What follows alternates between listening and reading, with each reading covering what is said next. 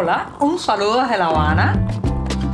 Les habla Joanny Sánchez, cubana, periodista, ciudadana, y les traigo este cafecito informativo recién colado y sin azúcar para despertar.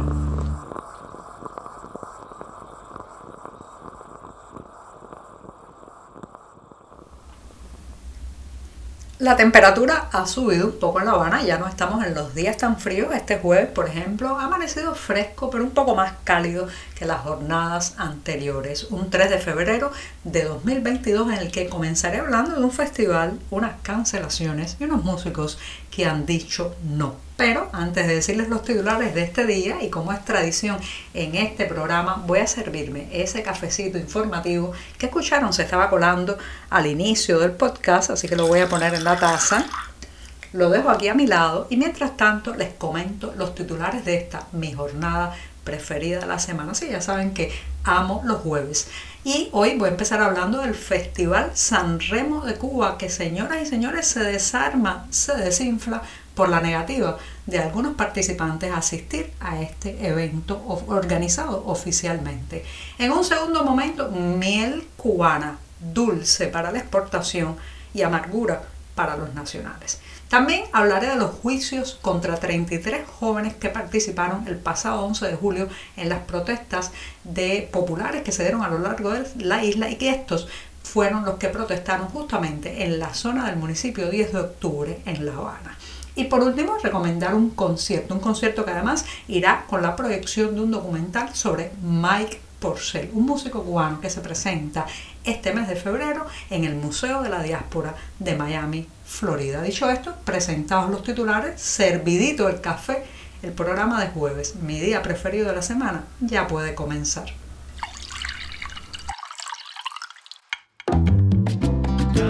Si eres de los que te gusta estar bien informado, síguenos en 14ymedio.com.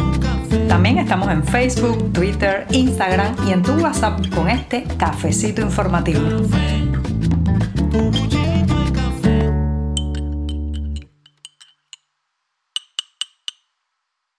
Ya estoy frente al micrófono con la cucharita en mano para terminar de revolver este cafecito, un café recién colado. Eh, me he servido muy poquito, que hay que estirar el café para que llegue a fin de mes, pero sí, eso sí, sigue sin una gota de azúcar amargo como me gusta a mí y siempre, siempre necesario. Así que me voy a dar este primer sorbito del jueves.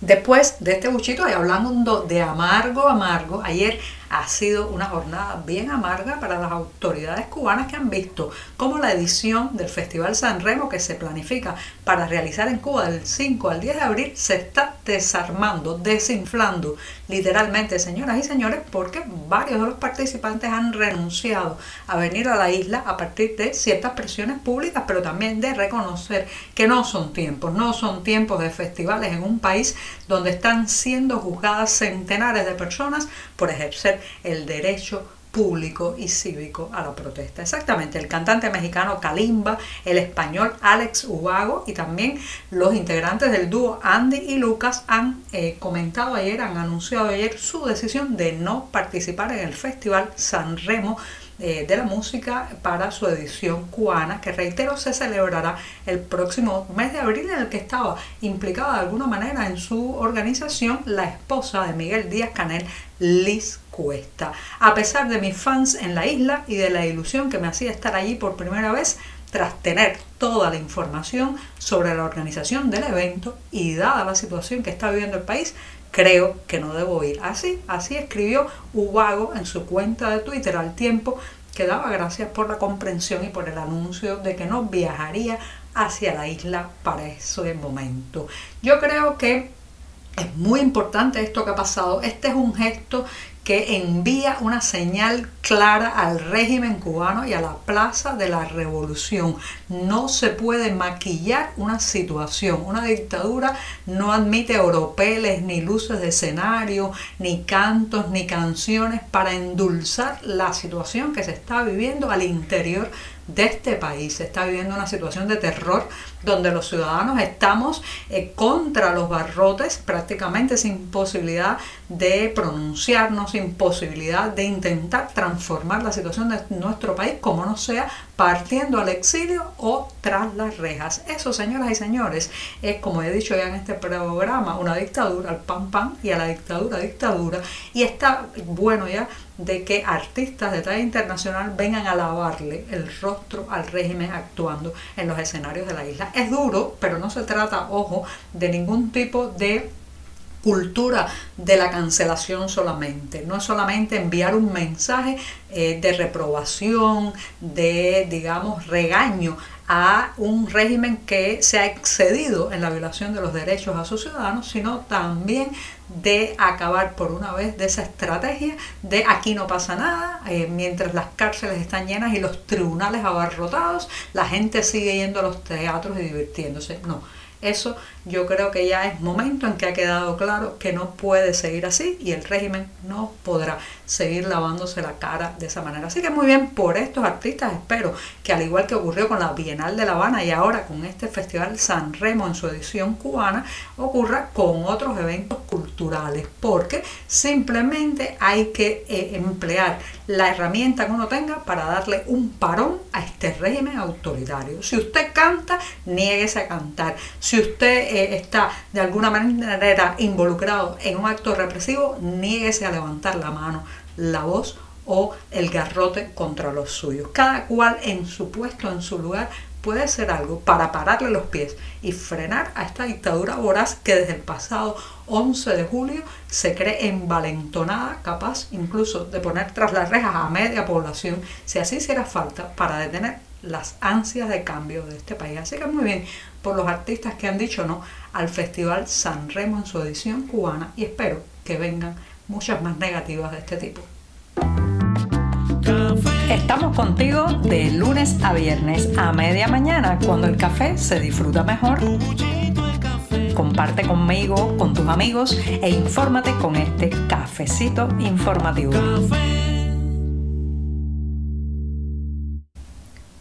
Cuando se menciona la palabra miel, creo, creo que todos empezamos a salivar porque a quien no le gusta la miel, señoras y señores. Pues bien, en Cuba tenemos una muy buena miel debido también al clima, a las condiciones de la isla, a las flores que crecen aquí y eh, todo eso eh, forma parte de la estrategia gubernamental de exportar el producto, sobre todo hacia Europa.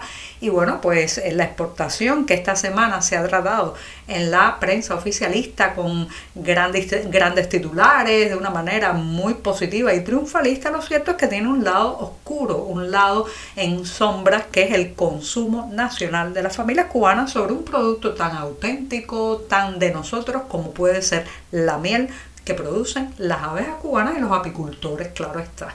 Pues bien, eh, resulta que después de la tarea de ordenamiento, después de ese paquetazo de medidas restrictivas, financieras y económicas, la miel cubana se ha desaparecido de los mercados donde se paga en moneda nacional. Ahora parece que uno tiene que viajar y en los mercados de otras partes del mundo comprar la miel, la miel que se produce a pocos kilómetros de nuestra casa, porque con moneda nacional, con el triste y devaluado peso cubano, cada vez es más difícil comprar miel producida en esta isla. Sí, así como lo escuchan. Además, la otra opción sería las redes informales donde se vende también miel producida en los campos cubanos, pero lamentablemente el producto muchas veces es adulterado, muchas veces es estirado con otras sustancias eh, que eh, pues merman la calidad de la miel que llega a las mesas cubanas. Así que sí, eh, la prensa oficial podrá alardear de que cada vez la producción para la exportación es mayor, pero lo cierto es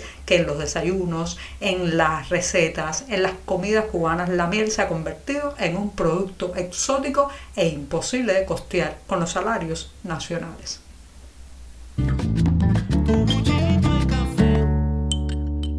A lo largo de esta semana ha seguido la injusticia, sí, esta vez de la mano del Tribunal Municipal de 10 de octubre en La Habana, donde se están juzgando 33 personas, la mayoría de ellos jóvenes, que participaron en las protestas del pasado 11 de julio en Cuba. Hemos hablado ampliamente en este programa y en las páginas del diario 14 y medio sobre este tema, la desproporción, la injusticia, los testigos fabricados, las distorsiones también que se están viviendo en esas vistas orales y sobre todo la denuncia que están haciendo los familiares que ven cómo sus hijos, muchos de ellos jóvenes, prácticamente adolescentes, están tratando las autoridades de condenarlos a penas que tienen más de intento de enviar un mensaje de terror al resto de la población que de justicia. Ese es el caso de Judinela Castro Pérez, madre de un joven que actualmente tiene 18 años, pero en el momento de su detención tenía 17, el joven Roland Jesús Castillo Castro, que está entre las 33 personas que está siendo juzgada, reitero, esta semana en el Tribunal Municipal de 10 de octubre. Las vistas orales parece ser que se van a extender hasta el próximo lunes y eh, pues Roland eh, Jesús Castillo está eh, siendo eh, emplazado, está siendo acusado por la fiscalía que le pide una condena nada más y nada menos que de 23 años por sedición. Recuerden que en este grupo están la mayoría de los que participaron en las protestas alrededor de la céntrica esquina de Toyo. Hay que estar muy atentos, señoras y señores, porque no solamente lo que está ocurriendo en las salas de juicio, Judinela Castro Pérez, la madre de este joven, denuncia que justamente por alzar la voz, por reclamar que su hijo sea escarcelado, cuanto antes ya ha recibido amenazas de la Policía Política o Seguridad del Estado cubana que le ha dicho que una vez condenado van a enviarlo a una prisión en la lejana provincia de Guantánamo como represalia porque ella está reclamando justicia. Así que fuera de las salas del tribunal también la desproporción y la desmesura campean a sus anchas. Y me voy con una recomendación musical en este jueves, especialmente para los que el 11 de febrero próximo estén por la ciudad de Miami, Florida, porque allí, allí en el Museo de la Diáspora se presentará el músico cubano Mike Porcel. Reitero, el 11 de febrero en el Museo de la Diáspora Cubana de Miami estará presentándose este cantautor que además estará acompañado por la presentación de un audiovisual sobre su trabajo. Sí, un audiovisual que ya hemos visto en Cuba a través de las redes informales y que trata justamente ese momento en que Mike Porcel es censurado porque intenta salir de Cuba. Así que con el título de Sueños al Pairo, los que vayan al Museo de la Diáspora el próximo 11 de febrero podrán disfrutar de Mike Porcel y de un audiovisual sobre su vida y la censura que sufrió. Por hoy es todo. Te espero mañana a la misma hora. Síguenos en 14medio.com. También estamos en Facebook, Twitter, Instagram y en tu WhatsApp. No olvides, claro está, compartir nuestro cafecito informativo con tus amigos.